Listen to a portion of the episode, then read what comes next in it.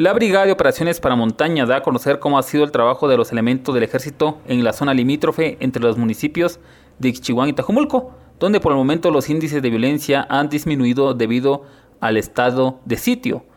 Sergio Mas Pop, comandante, y el coronel Dani Sakik, de la Brigada de Operaciones para Montaña, hablaron sobre el trabajo realizado por el ejército. Con la certeza de la integridad física de su integridad física por la presencia del ejército en preponderancia. ¿Por qué digo preponderancia? Porque hoy, en la actualidad, habemos más soldados que policías. Eso no significa que los policías, que el señor comisario eh, Juan Pablo Rodríguez Ismalek no esté presente, sino que las diferentes actividades de la Policía Nacional Civil también eh, están en todo el departamento y en toda la región, pues hemos estado platicando con, el señor comisario y también con el señor comisario Fuentes, pues proporcionalizamos la seguridad de policía, nos se integran eh, al, al fortalecimiento cuando hacemos actividades específicas como patrullaje de profundidad, le estamos diciendo hoy por hoy, porque el área de interés son las cuatro aldeas. Sin embargo, necesitan conocer al Estado por medio de, la, de, las fuerzas de seguridad pública y hemos desarrollado otras actividades en, en Bochoncán, en eh, Toquián Chico y más allá, a donde hemos hecho patrullajes el día de hoy ordenadas por el alto mando del Ejército de Guatemala, representados hoy por el señor general Ardani Vinicio Bautista Fuentes. Eh, para ponerlos en contexto, vamos a ver los antecedentes. En el año de 2017, en mayo precisamente, se decretó estado de sitio. Después de 2014, 2015, que se dieron, se dio una escalada en el conflicto.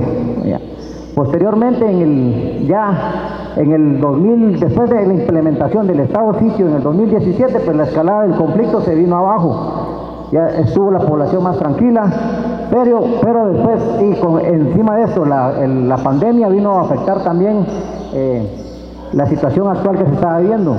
Posteriormente la pandemia, en el año 2021, se, vino a incrementar la conflictividad. Hubieron soldados y personas civiles heridos. En, eh, de enero para marzo tuvimos aproximadamente cuatro soldados heridos, personas civiles, personas que transitaban de los, de los diferentes lugares aledaños al, al, área de conflicto, turistas que iban hacia el volcán.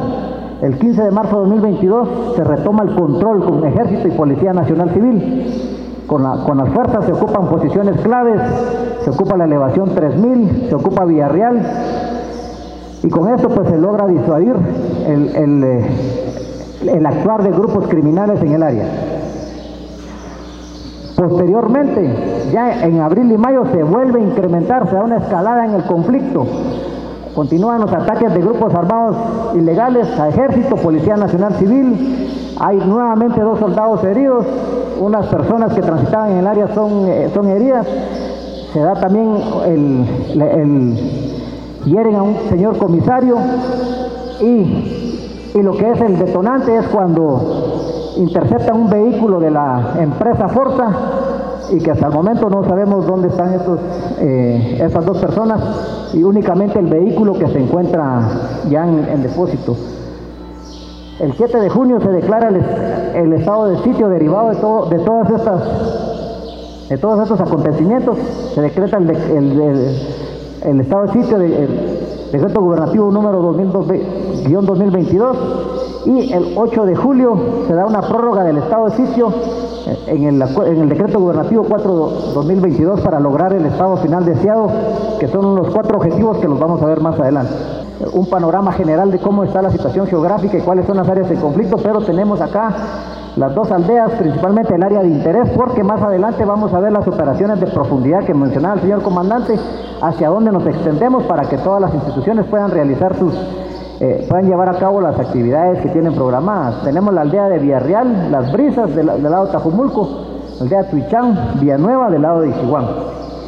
¿Y cómo, cómo se llevó a cabo las operaciones? Pues las operaciones se desarrollaron en tres fases. La primera fase consistió en, el establecimiento de una la plataforma interinstitucional, Mesa de Crisis e Integración de Fuerzas Públicas, que fueron las reuniones que llevamos a cabo acá para poder llevar el, estado de sitio.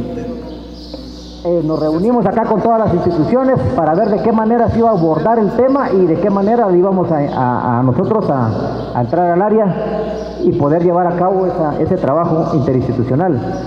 La segunda fase consistió en la toma de posiciones claves, control territorial, establecimiento de la gobernabilidad y la recuperación del Estado de Derecho.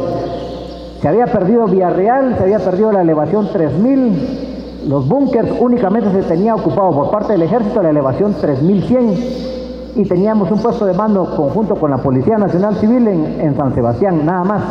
Y el, y el transitar ahí era imposible. No se podía pasar de, de los municipios aledaños hacia San Sebastián o hacia San Marcos.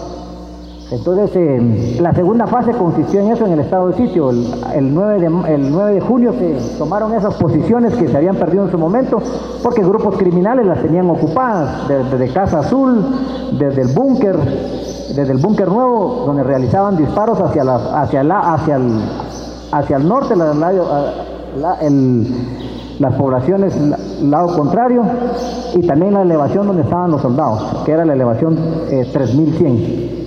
Emisoras Unidas, primera en noticias, primera en deportes.